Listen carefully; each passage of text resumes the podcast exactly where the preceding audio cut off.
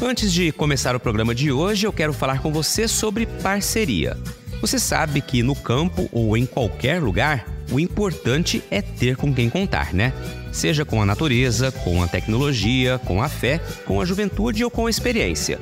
Tudo isso conta. E principalmente é importante contar com quem está do nosso lado sempre que a gente precisa.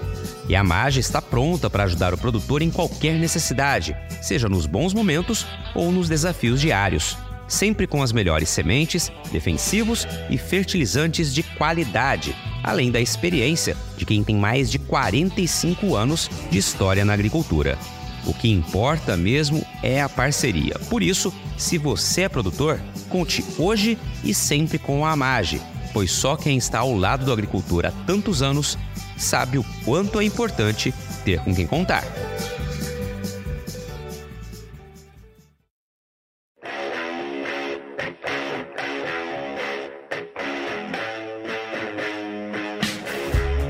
Porteira aberta, seja bem-vindo, bem-vinda ao podcast do Patrone, espaço para falar do agro com quem entende.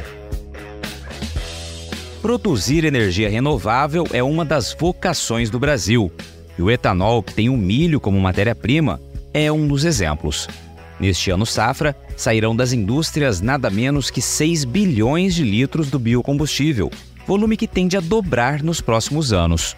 O processamento do grão gera ainda o óleo do cereal e um farelo rico em proteína, usado na alimentação animal.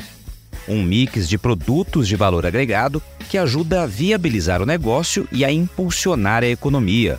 O futuro aponta um caminho próspero, cheio de oportunidades, mas com alguns obstáculos a serem superados. Assunto do bate-papo de hoje, que já vai começar.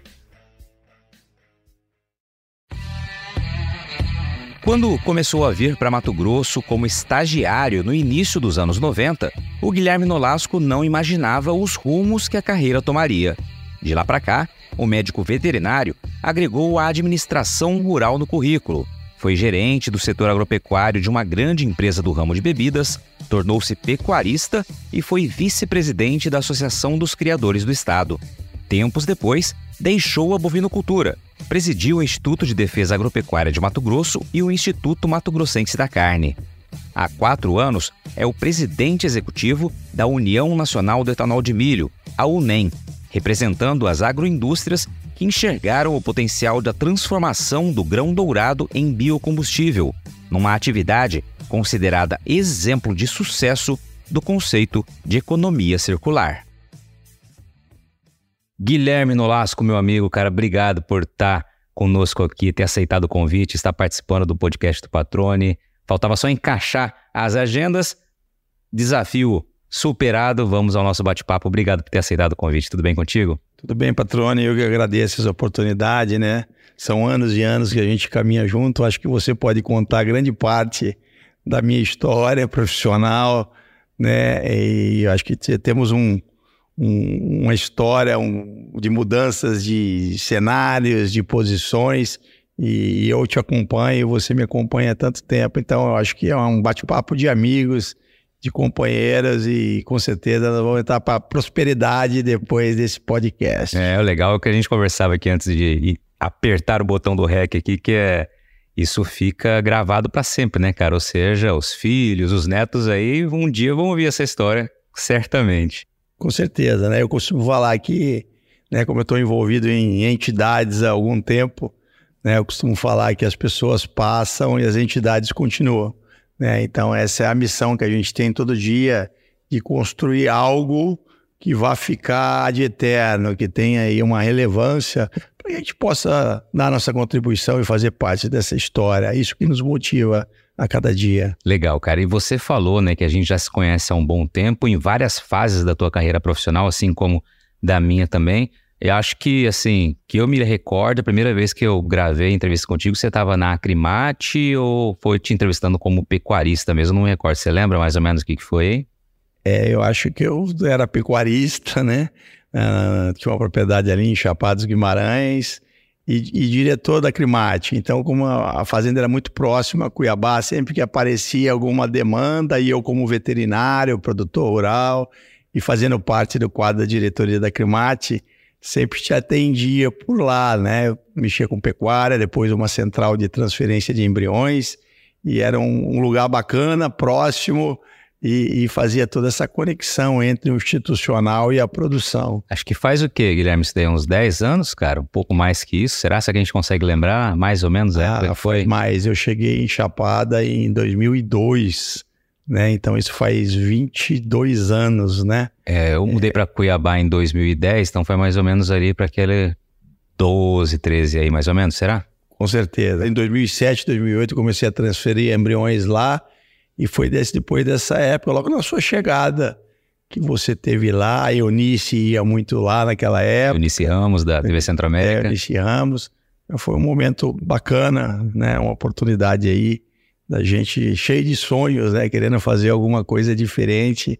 E, e, a gente é movido a essa energia. É legal que são histórias que a gente vai deixando registradas, né? E quando chega a oportunidade a gente consegue relembrá-las.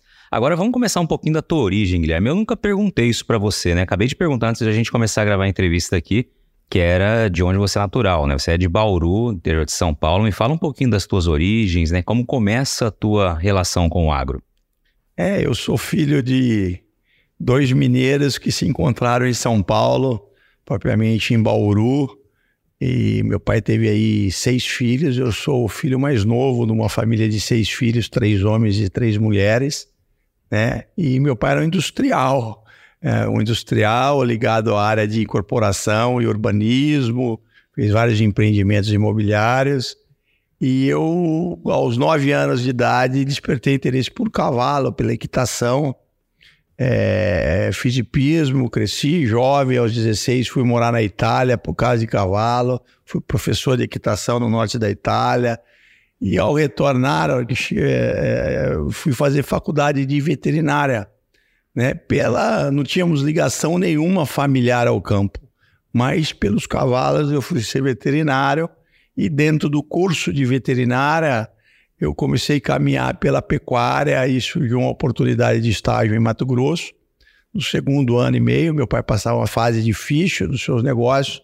Eu comecei a trabalhar, vindo para o Mato Grosso a cada três semanas. Eu assistia três semanas de aula e faltava uma dentro da cota de 75% de presença e 25% de ausência, e vinha para o Mato Grosso trabalhar.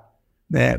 Como estagiário de uma agropecuária, depois virei gerente. Quando chegou no a troco ah, de, do custeio, é, esse estágio remunerava a minha faculdade, que era uma faculdade particular. É, e quando chegou no quarto ano, ah, na hora do estágio obrigatório, eu já estava dois anos e meio inserido no meio do negócio, podia aprender durante esses, esse período, fazia cesariana, fazia touro rufião, palpava a vaca, eu fui aprendendo e pagando a minha faculdade. E aí eu venho morar em Rondonópolis, já empregado, recém-formado, fiz o estágio de graduação lá, recém-formado, e trabalhando para o grupo da Coca-Cola, para agropecuária. Tinha uma agropecuária aqui com duas fazendas próprias e alguns arrendamentos. E eu inicio minha carreira trabalhando para uma grande empresa. E eles me mandam de volta a São Paulo, dizendo que eu precisava deixar de ser veterinário e tocar uma agropecuária como empresário. É aí que eu vou fazer a especialização na Fundação Getúlio Vargas. E assim foi o quê? Feeling do pessoal? Percebeu assim o tino que você tinha? Havia, eles haviam interesse, eles tinham um problema de sucessão no negócio agropecuário, não era o core business, não era o negócio deles. E, e eles conheciam minha família e, e, resolveram investir em mim pela minha origem. É, tiveram a, a decisão de, de forjar alguém ao mod uh, da governança da empresa deles. Não é toa que eu volto a São Paulo fazer administração rural na Fundação Getúlio Vargas, porque eu não precisava mais, eles não queriam eu atrás de, um, de uma vaca, eles queriam eu atrás de um balancete e fazendo um, um budget, um orçamento anual para pecuária, previsões de investimento, e eles me moldam para virar um, um, um homem do agronegócio, um empresário, um gestor agropecuária muito mais do que um médico veterinário. E aí, como é que segue, como é que desenrola a partir daí?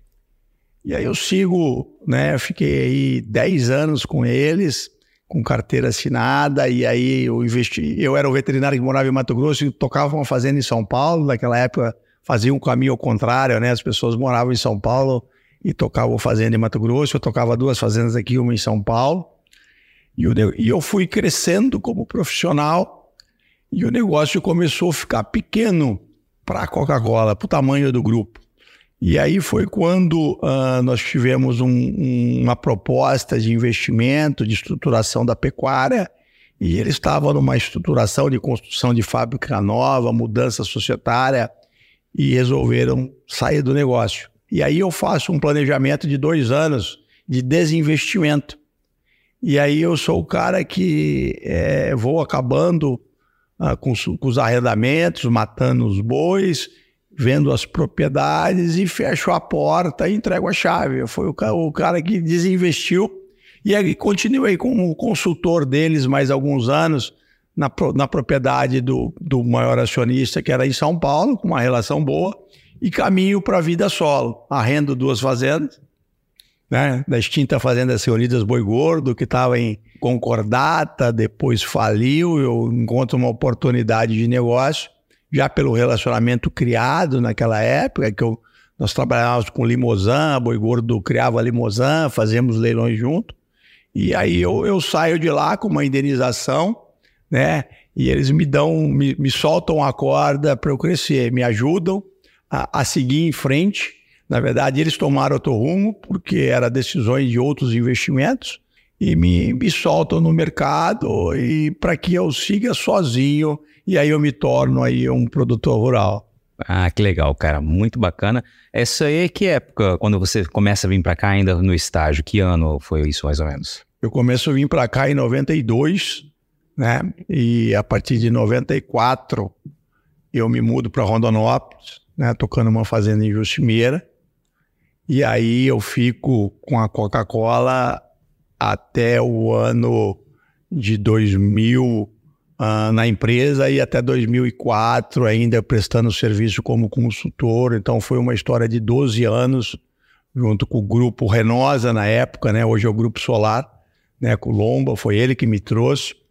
E, e a partir daí eu, eu, eu trilho uma vida um voo solo, né? não proprietário rural, mas arrendei essas fazendas por 16 anos, montei uma, uma central de transferência de embriões lá, pioneira de receptoras de embriões no Mato Grosso, transferimos lá em parceria com outros veterinários mais de 14 mil embriões de gado PO, e de lá eu começo a me envolver com atividade classe, com a pecuária, Jorge Pires de Miranda me puxa para dentro da Crimate, Luciano Vacari, e eu começo a me envolver com esse mundo, né, que a gente tem que se posicionar, que a gente precisa construir políticas públicas, e a Cremate é a porta de entrada minha na representação de classe, na relação governamental, até chegar da hora que eu vou para o governo. Muito bem, antes da gente chegar nesse outro capítulo da tua vida, só uma dúvida aqui. Você morou quanto tempo na Itália? Em que região, em que local você morou lá? Eu morei na região norte, na região de Treviso, eu fiquei um ano lá, tranquei meus estudos e fui lá pela paixão dos cavalos. E, e, e fui, foi uma experiência fantástica, como se tornar um garoto que se tornou homem independente, vivendo com as suas próprias pernas num outro país, numa outra cultura. Até então, é, é de um país subdesenvolvido na Europa, que havia um preconceito, né? Mas conquistei aquilo que eu queria ia chegar da hora de eu voltar a estudar. Eu não queria ser um, um europeu, um brasileiro na Europa sem diploma. Aí eu volto para o Brasil. Você já falava o idioma ou como é que foi essa adaptação ali nesse um ano rápido? Não, não falava, não falava. É, foi uma oportunidade que surgiu assim de um amigo italiano do meu pai que esteve no Brasil, na minha casa. Aí depois de um mês eu já estava lá. Mas depois de três meses eu já estava falando e dando aula para criança. Foi algo ah, muito rápido é, é mais uma experiência muito fantástica na minha vida. Pois é, é legal, né, Guilherme? Que essas experiências que a gente vai acumulando ao longo do tempo, elas sempre vão é, gerar algum conhecimento que vai ser utilizado durante a carreira em qualquer momento, né, em quaisquer momentos aí. Com certeza, né? É uma das características que eu aprendi e que eu imprimo nos, nas minha, na minha trajetória profissional é, de equipe muito enxuta, participativa, né? Foi o que eu aprendi lá. Nós tocávamos. Hoje eu tenho um cavalo aqui na IPA, eu continuo, meus filhos estão no negócio, né? A gente tocava uma hípica lá com 40 cavalos em três pessoas, né? é, cuidando dos animais, colocando cela, dando aula, fazendo passeio. Então, é, é, na Europa, você, o custo da mão de obra é, é muito alto, né? E a, e a, cultura nos remete a ser muito eficiente, né? As pessoas fazerem um pouco de tudo. Então, a minha história de trabalho é um pouco disso, essa, é, é esse ensinamento. Eu sou um presidente executivo, mas eu faço de tudo, sempre trabalho com equipe reduzida, e, e, nunca nos acovardamos a, a, aos enfrentamentos, aos desafios, a poder fazer mais e mais. Isso é uma característica do europeu, né? Muito legal, cara. E aí, quando você citou os seus filhos aqui, quem acompanha as redes sociais aí do Guilherme Nolasco, vê lá, tá sempre foto dele com as crianças. Né? A idade deles é, que é muito próxima da minha filha Olivia, estão com 10 anos, não? 10 anos, né? São gêmeos, dois idade. meninos de 10 anos. É, exatamente, já estão lá na equitação ali também. Então lá, é, um é campeão mato-grossense na categoria dele, agora vamos para o campeonato brasileiro no Rio de Janeiro, agora na outra semana. E segundo a minha mulher, eu realizo o meu sonho dos meus filhos, mas não, não, pode ser diferente, né? Mas é lógico que é algo que eles também têm prazer, não é algo forçado, mas a gente tenta dar para os nossos filhos um pouco da nossa história, né? Muito legal, cara. E agora sim, vamos seguir aqui adiante na tua carreira. Muito bacana trazer um pouco desse desse momento também, né? Gostei, né? Dessa, dessa história, eu já ouvi várias vezes, essa, essa fala, na verdade, né? De que a gente se realiza um pouco nos nossos filhos. É verdade demais isso daí, né? Muito bacana, claro, com as vontades deles também prevalecendo, como você destacou. E agora uma pausa no bate-papo para dar um recado a você que é produtor ou produtora rural. Já tá na hora de pensar na próxima jogada, hein? Então, que tal mirar na semente e acertar em ótimos resultados para sua lavoura? A Agrosol tem um portfólio completo para sua safra 2023-2024, com opções de cultivares de soja para os diferentes contextos e realidades de todo o cerrado brasileiro, com as melhores tecnologias dos principais obtentores do mercado.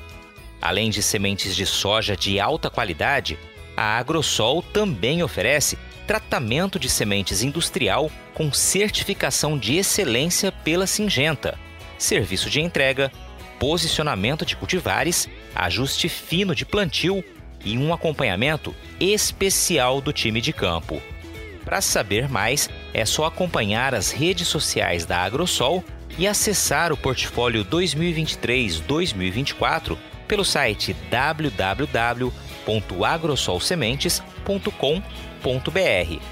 Lembre-se sempre que uma safra inteligente começa com estratégia.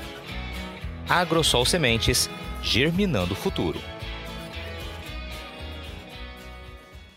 Aí, Guilherme, você falou do tempo seu de entidade né, da, da Acrimate, participação como diretoria, como pecuarista, até que você encerra a sua atividade como pecuarista e também ali na Acrimate vai para a tua fase do governo, né? Vamos relembrar um pouquinho como foi esse momento. É isso, isso, isso tem, uma, tem uma, uma passagem bem característica, né? Eu estava em Chapada e passava a semana inteira lá, tinha né, me afastado um pouco do mercado e dava esse suporte esporádico na, na, nas pautas da Cremate. E um dia, o Iraí Marge, né, que era vizinho de Fazenda em Chapada, um dia de frio, de neblina, passa lá para tomar um vinho comigo e olha para mim e fala assim: Mas, Guri, o que, que você faz aqui a semana inteira? Atrás de mil vacas aqui, você não acha que você é tem um potencial muito maior do que isso, do que você ficar enterrado aqui? Você precisa fazer mais coisas? E aquilo me deu uma reflexão. Deu uma reflexão e eu comecei a pensar, pô, será que eu estou me acomodando ainda com 35 anos, já estava com uma posição estável, tinha lá duas propriedades, 1.500 cabeças de gado. E, lógico, tinha, devia no FCO, e dinheiro emprestado, mas vivia e, e lutando para conquistar as coisas. E aí um outro amigo, o Zé Guilherme, vira para mim e fala assim, olha, você precisa tomar cuidado, você virar um vendedor de livros.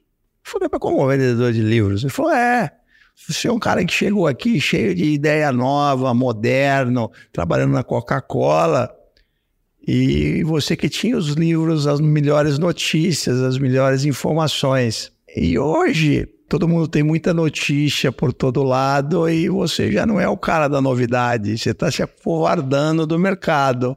Acho melhor você voltar para o mercado. E aquilo mexeu comigo. E aquilo mexeu comigo. Eu já estava há algum tempo enfiado dentro de uma fazenda.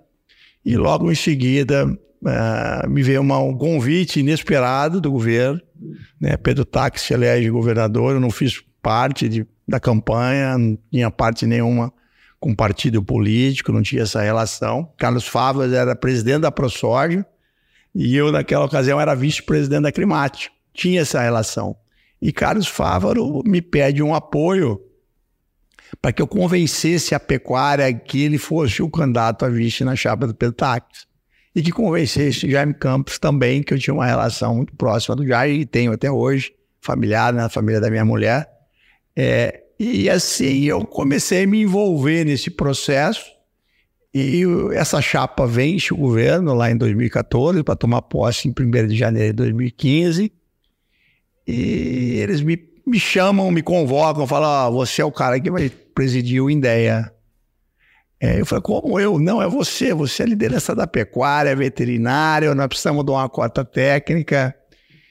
E aquela, é aquela provocação toda que eu estava virando um vendedor de livro e que eu estava ficando para trás, eu não era mais o cara da novidade, mexeu comigo. Eu falei, a oportunidade de eu voltar para a vitrine, voltar para o mercado.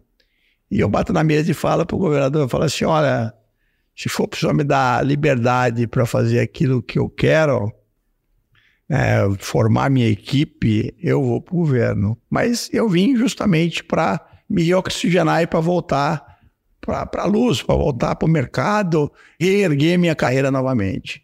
Legal, hein, cara? Foram uns quatro anos.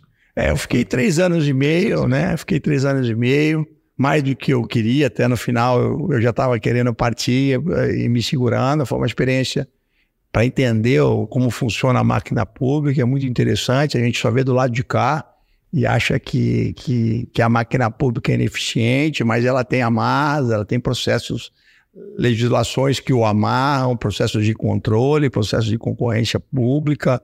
O, o, o funcionário público ele tem uma visão né, de carreira diferente do mercado privado, então foi um aprendizado, né? Bati algumas cabeças, mas eu acho que nós escrevemos aí grandes, grandes mudanças dentro do, do da defesa sanitária, escrevi algumas legislações, atualizei a legislação sanitária depois de 20 anos parada, inventário do INDEA, mudança da estrutura do organograma, da estrutura de governança, a JARE, né, a Junta de Administrativa de Recursos de Infrações, nós tínhamos mais de 6 mil autos de autuação prescrevendo por falta de capacidade de julgamento, a gente traz ao INDEA a capacidade de julgar, prescrever com a participação paritária de governo e setor privado, a FAMATO senta na junta, a CRIMAT senta na junta. Então a gente constrói. Eu tive a sorte do Blairo, naquela ocasião, ser ministro da Agricultura. Então eu fui um presidente do INDEA que tinha um ministro da Agricultura à minha disposição. E aí foram investimentos em caminhonetes, computadores, GPS, material de laboratório, reforma de laboratórios. Então a gente conseguiu, com toda a dificuldade que foi aquele governo, né, uma dificuldade muito grande de caixa aquele governo, nós conseguimos, com a ajuda dos fundos estaduais sanitários, da iniciativa privada, que eu vinha dessa iniciativa privada, e com os aportes do Ministério da Agricultura, fazer uma revolução. Mas é, toda mudança gera dor, né? gera quebra de paradigmas, gera mudança de cultura. Então foi, foi algo que nós deixamos muita coisa construída, mas gerou assim uh, muitos impactos naquela gestão, porque fazia muito tempo que não vinha alguém de fora do governo, do funcionalismo público, a, a provocar a máquina pública. Mas foi para mim, é, se não fosse essa experiência, eu não poderia estar aonde eu estou hoje. Pois é, aprendizado, né? Também fica muito claro isso na tua fala. Então, em ideia, você vai para o IMAC ainda antes de ir para o NEM, né? Vamos falar desse período do, do IMAC. É, do, do INDEA, eu saio do INDEA. Né? O governo tinha criado o IMAC, mas tinha um problema também de financiamento do IMAC. E, e aí o próprio governo me chama e, e diz o que, que nós vamos fazer com isso, né? E aí eu vou estudar um pouco aquela governança do IMAC, que é muito parecido com a Apex, né, que nós tivemos juntos essa semana, é um serviço social uh, de natureza privada, mas de interesse público e coletivo, uma, uma governança totalmente diferente que você tem lá no IMAC. No conselho senta as indústrias frigoríficas, as maiores do Brasil, senta os representantes do setor privado e o governo é presidente do conselho, com o voto de Minerva. Então você tem uma governança, o governo e que aportou dinheiro lá dentro, ao mesmo tempo, para estruturar o início, ao mesmo tempo ele passa a ser gerido por contribuição da indústria frigorífica. E a gente precisava fazer manuais de compra e aquisição, fazer a governança, né, convencer o Tribunal de Contas de como seria a prestação de contas. E eu entro dentro dessa governança e para isso a gente precisa tomar algumas decisões de, de, de manutenção da arrecadação do, do Instituto da Carne, que foi dentro da Lei de Defesa Sanitária do INDEA. Né? Também é algo que, que estruturou a operação, né? mas teve, foi um embate entre o setor privado e governo, eu tive no meio dessa discussão, mas a gente consegue pôr o IMAC numa função de um selo de garantia de origem, do sistema de controle de pesagens e, por fim, tal saída no projeto de reinserção é, das áreas embargadas uh, no mercado formal da carne, né? Foram um, um, ano e meio de trabalho junto ao Ministério Público Federal, onde que eu dizia ao Ministério Público Federal, ó, oh, boi não vai morrer de velho, não adianta você é, bloquear ele de se relacionar com o frigorífico, que esse boi passará por uma mão de alguém no mercado clandestino e vai chegar na gôndola do supermercado do mesmo jeito. Em vez de você né, excluir as áreas embargadas uh, pelo Estado, pelo IBAMA, ou mesmo pelo PRODES, nós precisamos criar um processo de inclusão, de trazer esse cara para dentro, dar uma chance para ele. E aí foi a última ação minha. A gente cria programa de reinserção com o aval do Ministério Público, gerido né, uma inovação a nível de Brasil, e já com aquela agenda né, de promoção da carne. Fizemos a feira na Inicial na França, a feira em Xangai, a habilitação dos frigoríficos de 12 plantas né, frigoríficas no Brasil. O IMAC Mato Grosso foi bem privilegiado com isso. O IMAC teve um papel importante naquela, naquela ocasião. Nós tínhamos só duas ou três indústrias habilitadas. E de lá, né, eu recebo mais um desafio, batem na minha porta e me convidam aí para um, um novo negócio. Muito bem, para deixar um registro aqui, né, o IMAC, o Instituto Mato Grossense da Carne, hoje presidido pelo Caio Penido. O Caio participou também já do podcast no episódio 074. É, o título do episódio é Premiar ao invés de boicotar. Ele fala o desafio de convencer o mundo que o compromisso ambiental do agrobrasileiro deve ser valorizado. Bom você citar o Caio, porque uh, o presidente do IMAC ele tem que ser aprovado pelo conselho, né? É uma indicação que precisa ser aprovada no conselho. E quando eu fui indicado para ser presidente do IMAC, o Caio também foi indicado. E nós tivemos uma competição né, ali sadia por quem seria o presidente do IMAC. E eu acabei vencendo justamente pela minha história, pela minha origem. Eu morava aqui, o Caio estava em São Paulo, baita de um cara.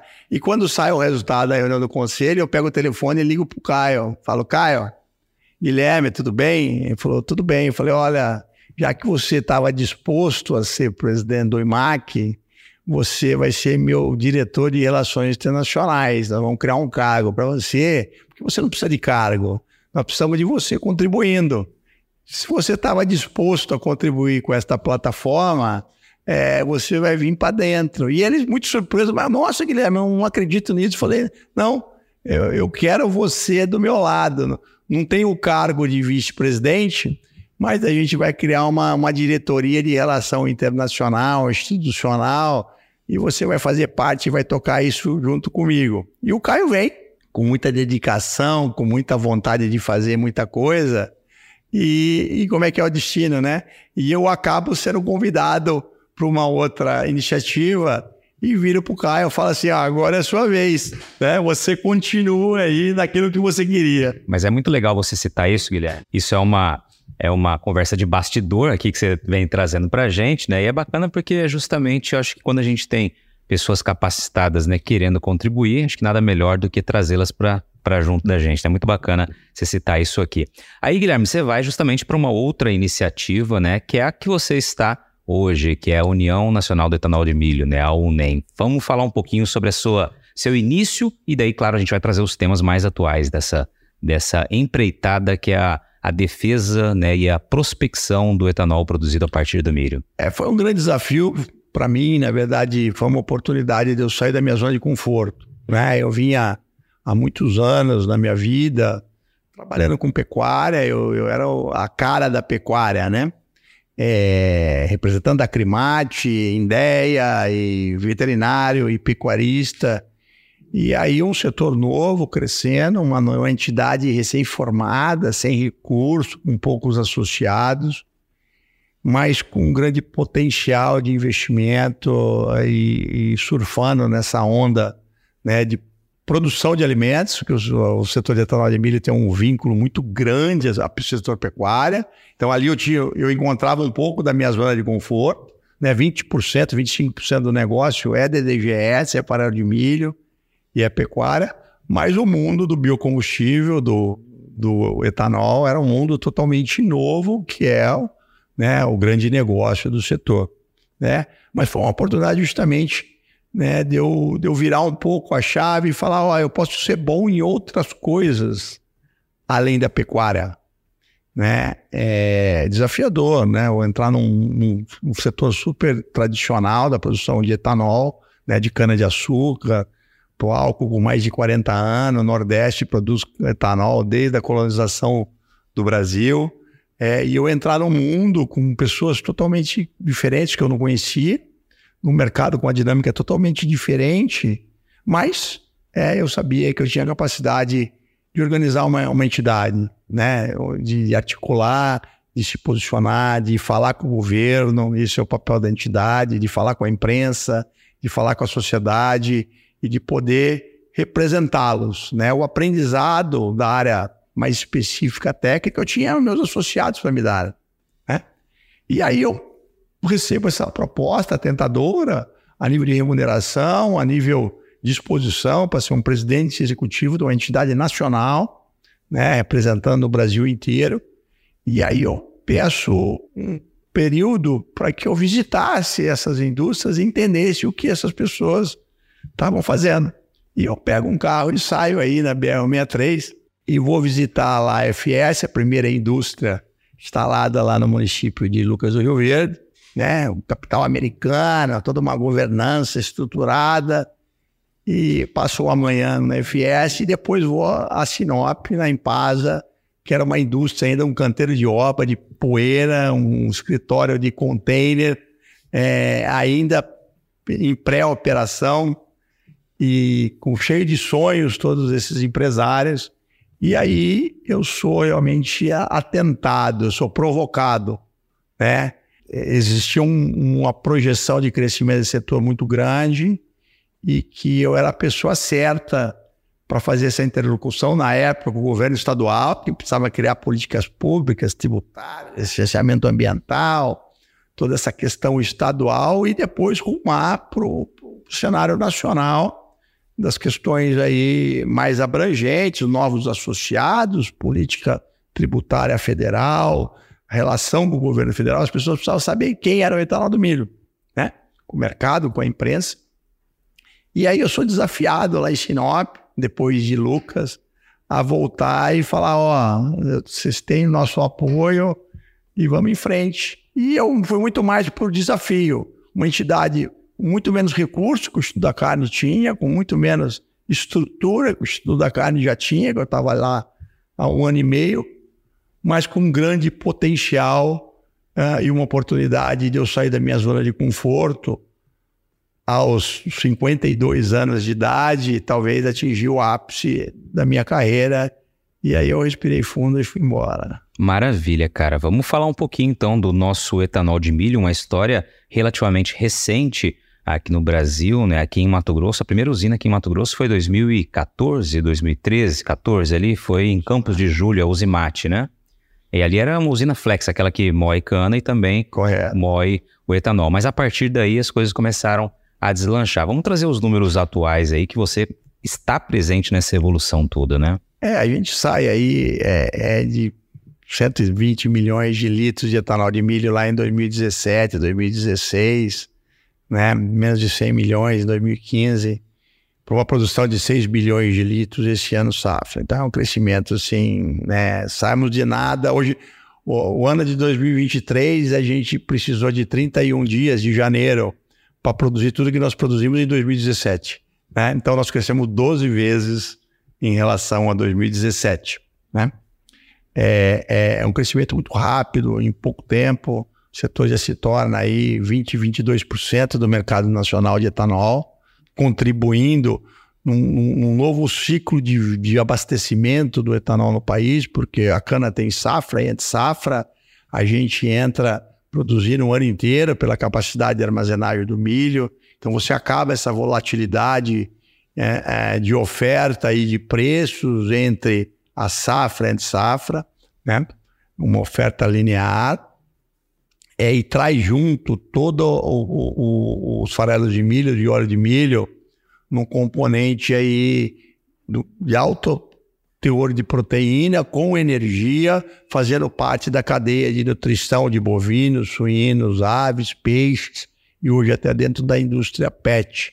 Né? Então se posiciona no mercado de nutrição animal, não são com produtos, são produtos do, do negócio, da cesta de negócios que nós temos, né?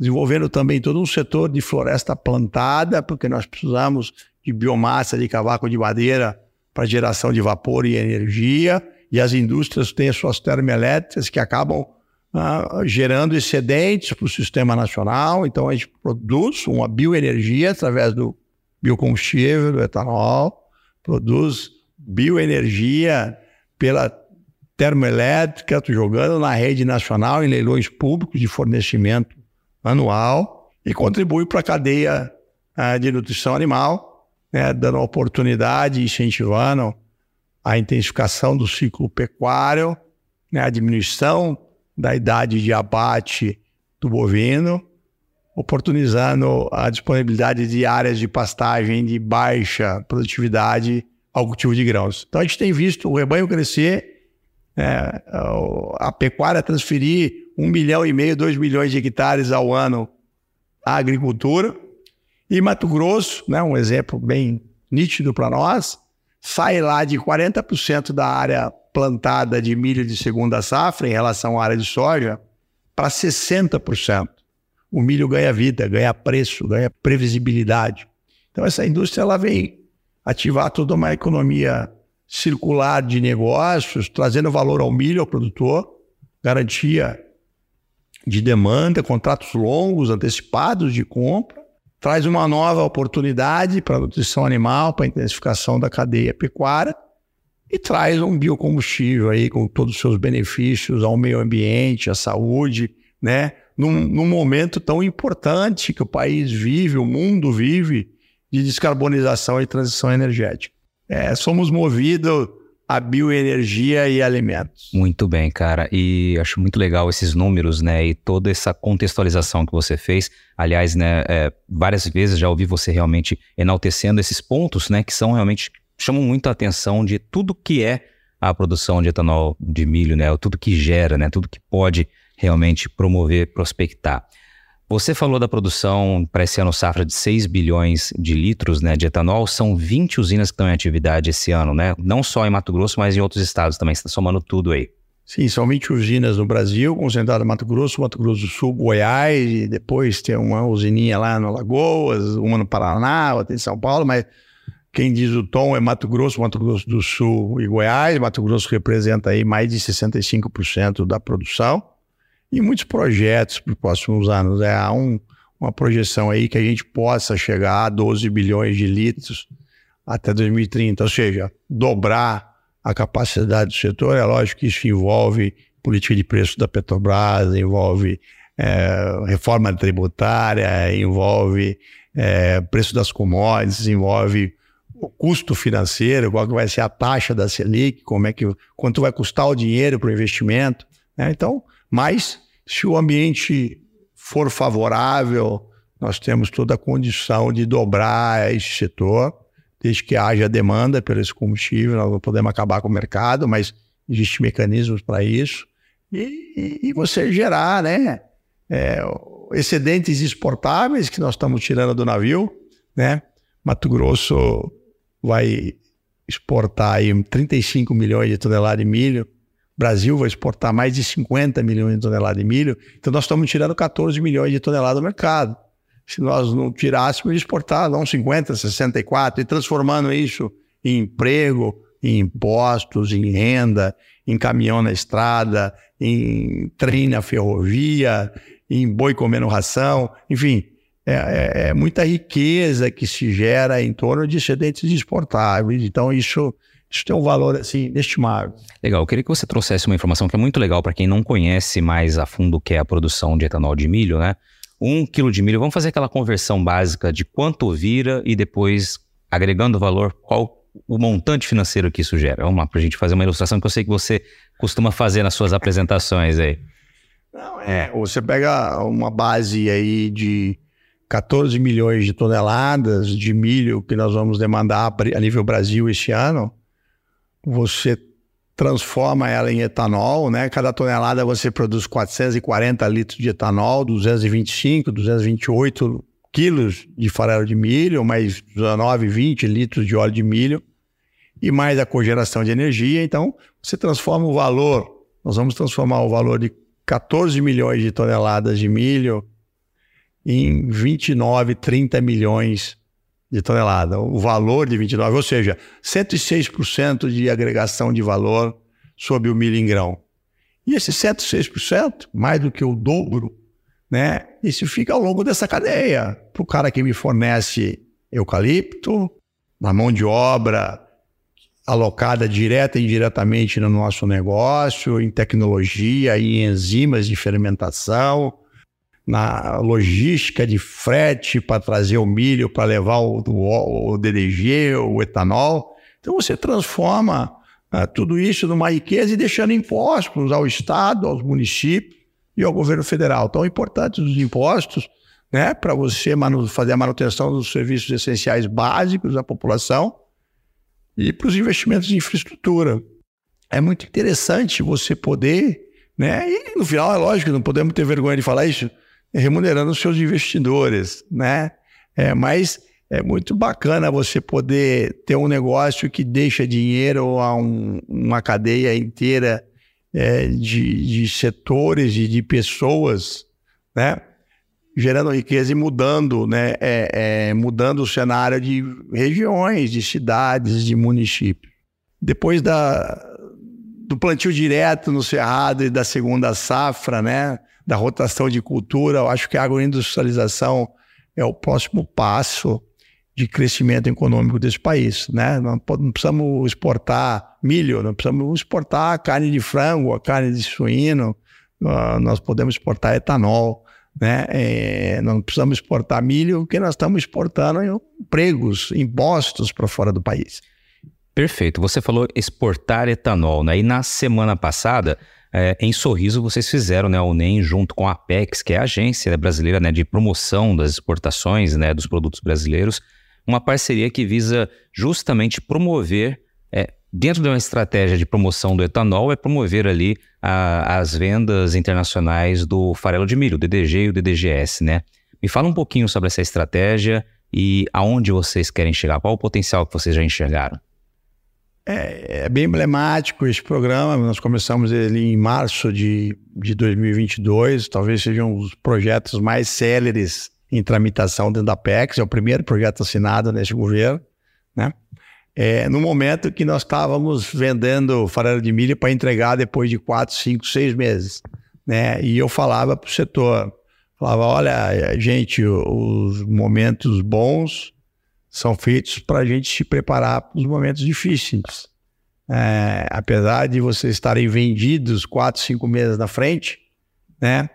É, a projeção de aumento de produção é muito grande e nós não podemos estar ancorados exclusivamente no mercado interno. Nós precisamos ter, ter uma participação no mercado internacional justamente para se posicionar como setor para levar nossas narrativas da nossa produção através de milho de segunda safra, sustentável, se avançar sobre novas áreas de exploração, exploração é, é, é, é, rastreamento de cadeia de origem, renova bio, né, toda essa agenda.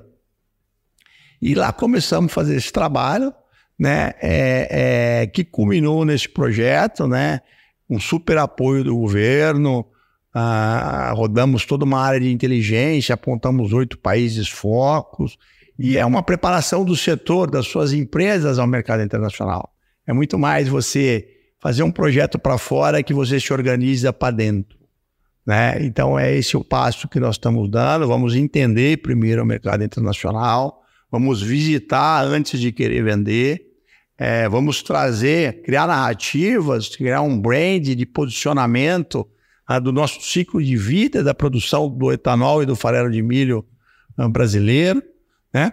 para que a gente possa se preparar sim para o comércio internacional. Né? Eu, eu brinco, vendo o setor de carne, o Brasil exporta 35% apenas de toda a carne que produz. Mas o grande mercado é o mercado interno. Mas se ele tiver que jogar esses 35% no mercado interno, ele arrebenta com o mercado. É esses 35% que dá sustentabilidade para o mercado interno, de operar um preço, um preço mais barato aqui dentro. Então, essa, essa é um pouco da visão do setor. Nós, nós, nós não deixaremos jamais de investir no desenvolvimento e, e da produção nacional de proteínas através do DDG e do DDGS. Mas o mercado internacional ele é importante para nos sustentar em períodos difíceis em períodos de baixa de preços de commodity, em períodos que a pecuária pode entrar num, numa interrupção de mercado internacional e baixa é, de valor dentro do país e o número de animais confinados ser menor, né? Então a gente começa a amadurecer justamente com uma visão um pouco mais global para que a gente possa mano, dar manutenção nos investimentos. Eu tenho uma segurança em vários lugares que eu posso vender meu produto, eu consigo atrair mais mais investimentos e mais indústrias e eu vou ter mais oferta desse produto no mercado interno. O Brasil já tem exportado farelo de milho, né, DDG, DDGS, é crescente também essa exportação? Temos experimentado, em 2020 exportou 90 mil toneladas, em 2022 é, é, dois, exportou aí 274 mil toneladas, este ano até maio uh, já bateu aí as 400 mil toneladas. Então, é crescente, é importante. O setor está experimentando, é o Vietnã, é a Singapura, a Tailândia, é a Nova Zelândia, né, o Reino Unido, está experimentando esse mercado, vem se organizando, mas é muito importante, do mesmo jeito, né, é, que o Brasil estabeleceu um protocolo de exportação de milho com a China desde dezembro do ano passado, e na, naquela ocasião nos questionaram se nós íamos, íamos ser contra isso, porque ia encarecer o milho. É, e eu olhei e falei: não, nós não seremos contra. Nós queremos poder também vender o DDGS para a China. A mesma oportunidade que eles vão ter de vir aqui competir com a gente na compra do milho, eu quero ter a oportunidade de não vender o milho para ele, vender o DDGS. Então, acho que essa é visão moderna de mercado, nós estamos aqui para sitiar o mercado para nós, né, é importante sim que esse setor possa mostrar ao mundo e levar uma mensagem de uma pecuária sustentável, né, de uma produção de milho de segunda safra sustentável, que a gente pode produzir sim food, feed and fuel, comida, ração e combustível, sem avançar sobre novas áreas intactas de floresta de exploração. Na oportunidade daquele evento, uma frase do próprio ministro, né, o Carlos Fávaro, ministro da Agricultura, foi de que a matriz energética brasileira, né, é dele, inclusive do, do, do Jorge Viana, que é o presidente da, da Apex, ambos falaram que a matriz energética brasileira, né, ela vai passar, evidentemente e obrigatoriamente, pela energia renovável, pelo etanol, né? Com certeza, né? Nós não teremos no futuro um, uma matriz é, de mobilidade única, né? Teremos um cardápio de opções que isso vai envolver toda a geopolítica, a condição uh, de poder aquisitivo da população, a condição de infraestrutura e de tecnologia aportada. O etanol, com certeza, é a nossa matriz brasileira mais viável, tanto do, do, do ponto de vista uh, de emissão, né? É, justamente com, com capacidade de acesso à renda da nossa população. Né? E desenvolvendo toda uma indústria nacional automotiva de componentes para o motor a combustão, toda uma rede de abastecimento consolidada, temos etanol do norte a sul do país, né? E com carro acessível. E a hora que você traz esse conceito ah, ah, do poço à roda, ou do, desde a criação do carro, dos seus componentes, até o uso e o descarte, o etanol é imbatível, né? E vamos migrar, sim, ao carro híbrido a etanol, auto recarregável, o etanol tem um papel fundamental no mercado mundial do SAF, do combustível da aviação. Já temos um projeto iniciando no Brasil. Nós temos uma projeção que até 2050 o mundo precisará de 100, 100 milhões de metros cúbicos de etanol para SAF. 100 milhões de metros cúbicos é a produção hoje do Brasil de etanol de cana e milho, que dá em torno de 32, 34 milhões, e a produção total de etanol de milho dos Estados Unidos, que está na faixa de 62, 64 milhões. Então, é você dizer que daqui a 2050, nós precisamos dobrar a produção mundial de etanol para atender o combustível de aviação e o combustível uh, para navegação. Você não tem viabilidade para fazer célula de hidrogênio e comprimir ela, armazenar e pôr nos navios.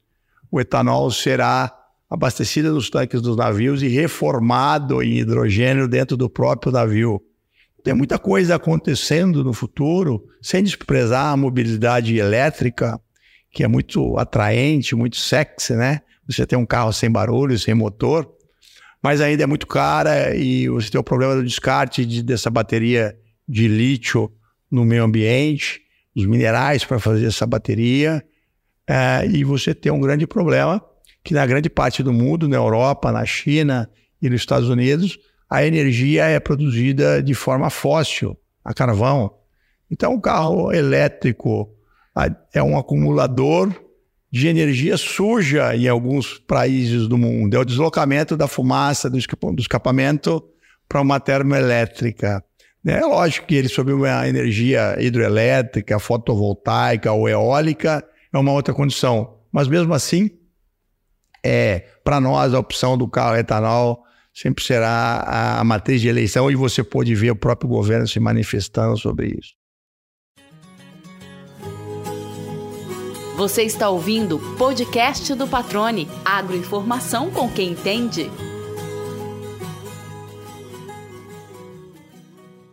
Maravilha, estamos caminhando para a reta final, Guilherme. Eu queria te ouvir agora sobre os desafios né, do setor de etanol, já que a gente tem tantas perspectivas positivas. Quais são os principais desafios que você os pontuasse e que você falasse um pouquinho sobre reforma tributária, né, o assunto do momento aí. Bom, os desafios é justamente a gente se posicionar, uh, o Brasil criar uma política realmente de governo, de Estado, de transição energética, onde possa né, captar toda essa potencialidade da economia verde brasileira, né, que nós já somos sustentáveis, dessa preservação de mais de 60% do território, e transformar isso em ativos. O Brasil tem que ser um, um, um vendedor de ativos de carbono para o mundo. Está tudo solto, a gente não conseguiu ainda captar e monetizar isso, né? E, e parte, né? A gente tem trabalhado muito isso com o governo, é, de eleger realmente os biocombustíveis, o etanol, o biodiesel, né, e, e todo esse potencial de energias renováveis, biogás, é, eólica, fotovoltaica, como um grande trunfo desse país. Ninguém tem mais condições de chegar ao net zero antes de 2050 que o Brasil. Precisa estabelecer, sim, uma política de carbono, um, projeto de lei que atenda todas essas esses setores envolvidos nessa economia verde, né?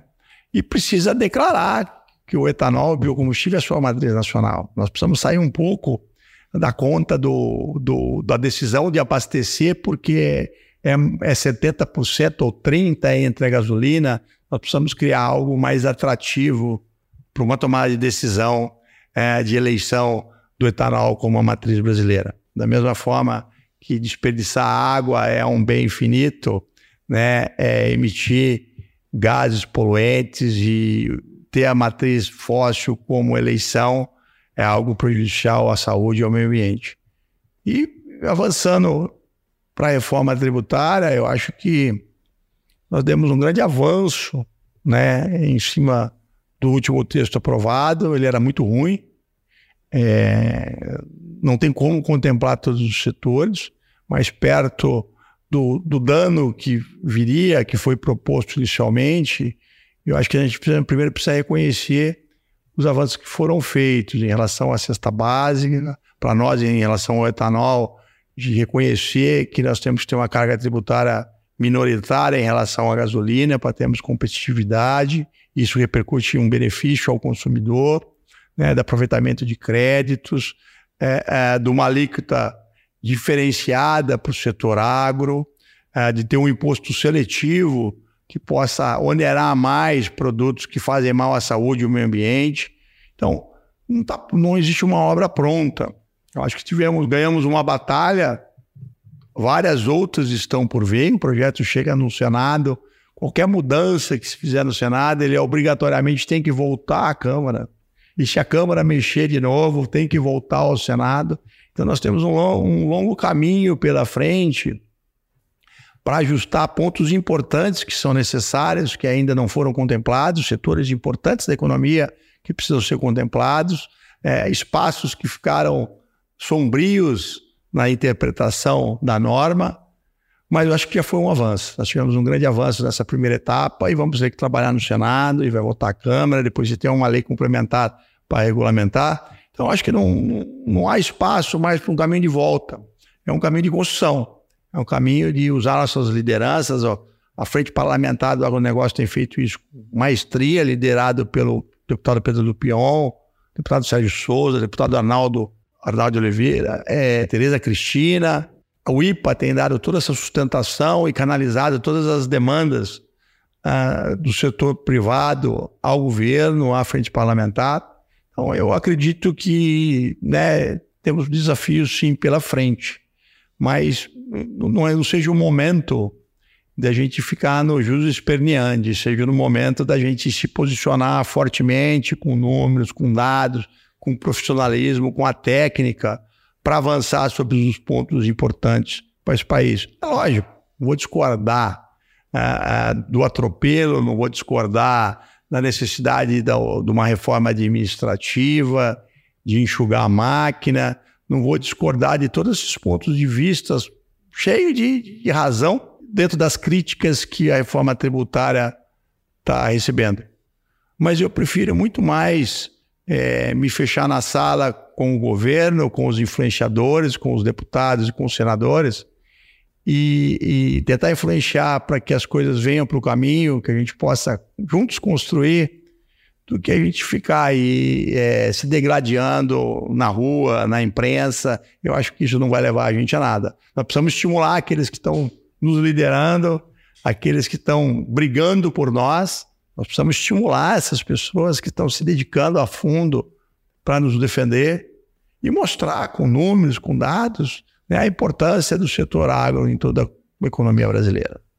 Tem algum ponto do texto da reforma que ainda vocês, para a indústria de etanol de milho, ainda precisa ser ajustado? Algum ponto que ainda deixa a desejar? Ah, tem, existem pontos, né? Há ainda essa insegurança ah, dentro da, por exemplo, da, da alíquota diferenciada. O que, que abarca os produtos agropecuários, né? Aonde começa essa cadeia? Aonde termina? Né? Como é que faz a geração de crédito sobre máquinas e equipamentos? Tem muita coisa que realmente não pode ser definida no, no, na PEC. Vai ter que ficar na emenda complementar. A PEC não pode definir um valor de uma alíquota. Pode definir limites para ela de 50, de 20, de 80. Né? Assim, nós fomos muito contemplados, ah, propriamente, o nosso setor, aos pontos críticos mais importantes do processo.